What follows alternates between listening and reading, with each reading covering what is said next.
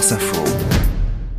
Et bonjour Lise Roseveil. Bonjour. Le vrai ou faux avec vous euh, ce matin, ça ressemble au 20h, ce n'est pas le 20h. On se penche ce matin sur ces vidéos qui se multiplient en ce moment sur les réseaux sociaux. Vous êtes peut-être tombé dessus, on y voit des présentateurs connus des journaux télévisés en train de vendre les mérites d'une application.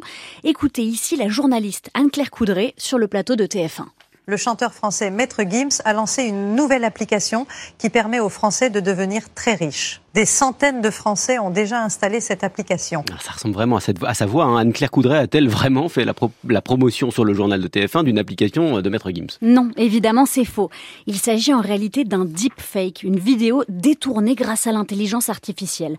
À l'écran, on voit bien la journaliste installée sur le plateau de TF1 avec Gims en face d'elle. On reconnaît la voix de la présentatrice, mais c'est une ancienne vidéo qui est utilisée. La voix a été clonée et le mouvement des lèvres modifié. Juste après, on nous même des pseudo-utilisateurs de la fameuse application très satisfaits.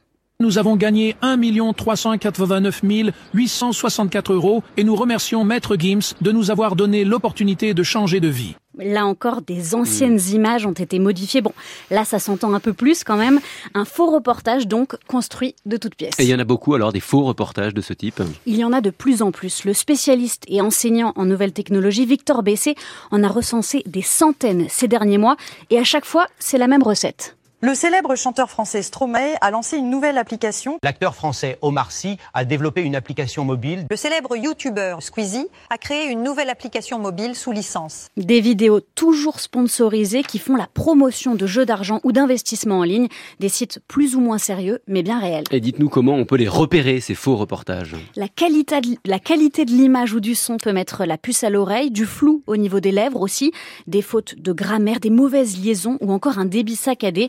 Mais globalement, les vidéos sont de mieux en mieux réussies, à tel point que les médias prennent le sujet très au sérieux. Le groupe TF1 que nous avons contacté demande systématiquement la suppression des vidéos et n'exclut pas des actions en justice. Lise Roseveil pour le vrai ou faux?